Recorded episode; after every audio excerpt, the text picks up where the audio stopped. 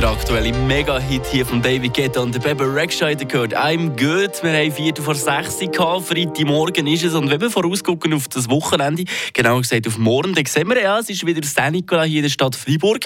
Aber was sich jetzt vielleicht der eine oder andere schon mal gefragt hat, genau in dieser Jahreszeit, wie ist das schon mal gegangen? Was ist jetzt genau der Unterschied zwischen dem Saint-Nicolas und dem Sammy Klaus?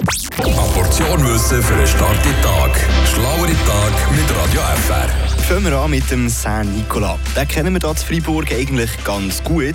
Und der sollte so wirklich mal gegeben haben. Im 4. Jahrhundert war er als Bischof von Myra tätig. Der Saint-Nicolas ist bis heute der bekannteste Heilige auf der ganzen Welt. Und es werden auf der ganzen Welt auch verschiedenste Brüche gefeiert. Die finden am 6. Dezember statt. Das war der Todestag vom Bischof von Myra. Es gibt äh, verschiedenste Geschichten, die man über ihn erzählt. In der Schule hier in Freiburg habe ich aber folgende gelernt. Und kleine Warnung, falls ihr euch uns zum Morgen in die Gourmet-Schleuse reinschieben, würde ich kurz eine kleine Pause machen. Der Saint-Nicolas hat drei Studenten gerettet.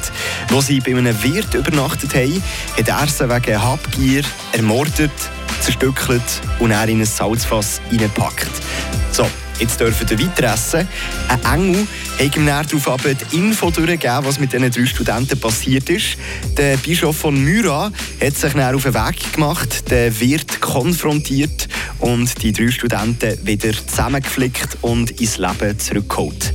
Gehen wir zum Weihnachtsmann. Liebe Kinder, machen hier kurz zu. Der Weihnachtsmann ist aus dem Hause Coca-Cola und die haben ihn auch erfunden. Mitte vom 19. Jahrhundert ist er das erste Mal erschienen.